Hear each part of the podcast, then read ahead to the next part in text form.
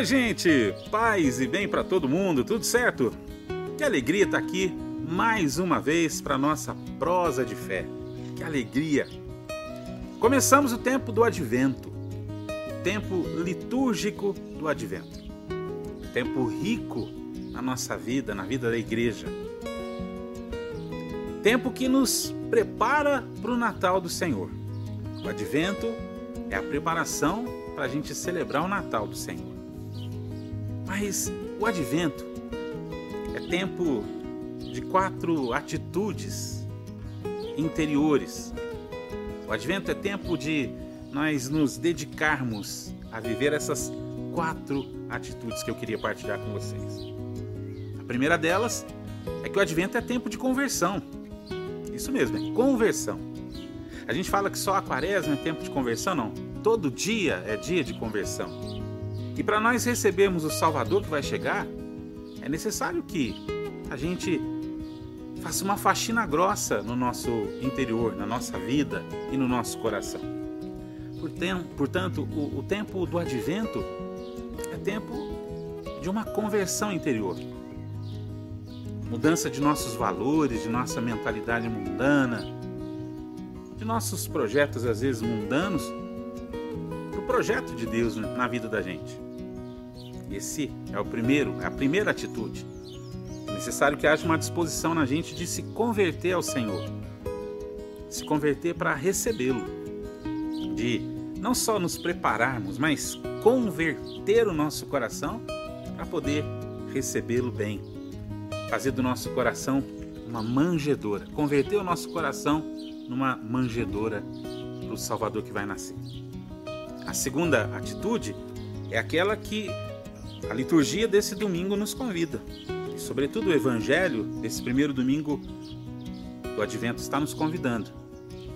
Uma atitude de vigilância, de prestar atenção no nosso modo de viver, de buscar a integridade em tudo que a gente faz, a retidão, a retidão do coração, a retidão da vida, a vigilância em todos os momentos, Vigilância naquilo que vivemos, naquilo que falamos, naquilo que sentimos, naquilo que desejamos, não só em relação a nós, mas em relação aos outros. Vigilância.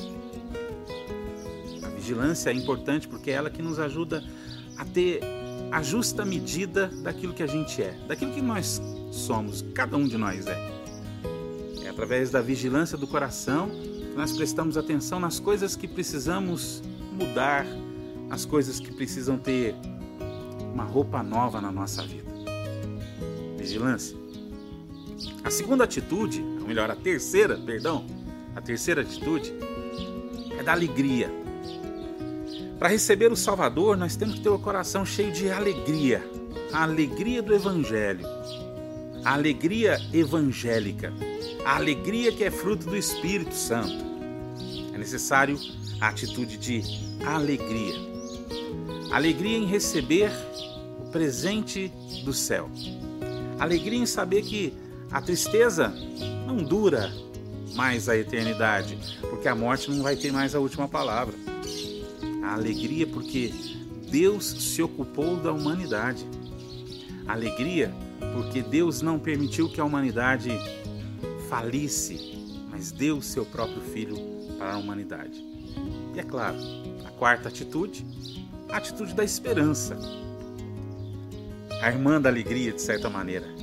A esperança que nos faz ficar na expectativa, não uma expectativa passiva, mas numa expectativa ativa, em que, buscando a conversão, na atitude de vigilância e com toda a alegria de filhos que nós somos, nós podemos receber o Salvador que vai nascer. Conversão, vigilância alegria e esperança. Esperança que não decepciona, porque quem confia em Deus não é confundido. São Paulo nos ensina isso na carta aos Romanos. Esperança que não nos decepciona, porque o amor de Deus foi derramado em nossos corações pelo Espírito Santo que nos foi dado. Um santo tempo do advento para você, para todos da sua casa, da sua família, e que Deus te cubra de graça que ajude você a preparar o seu coração, que ajude a me preparar, a preparar o meu coração para receber o Salvador que está para nascer, que vai chegar, que vai renovar o nosso coração e a nossa humanidade. Beijo para vocês, fiquem com Deus, uma ótima semana e até a nossa próxima prosa de fé, se Deus quiser. Tchau, tchau!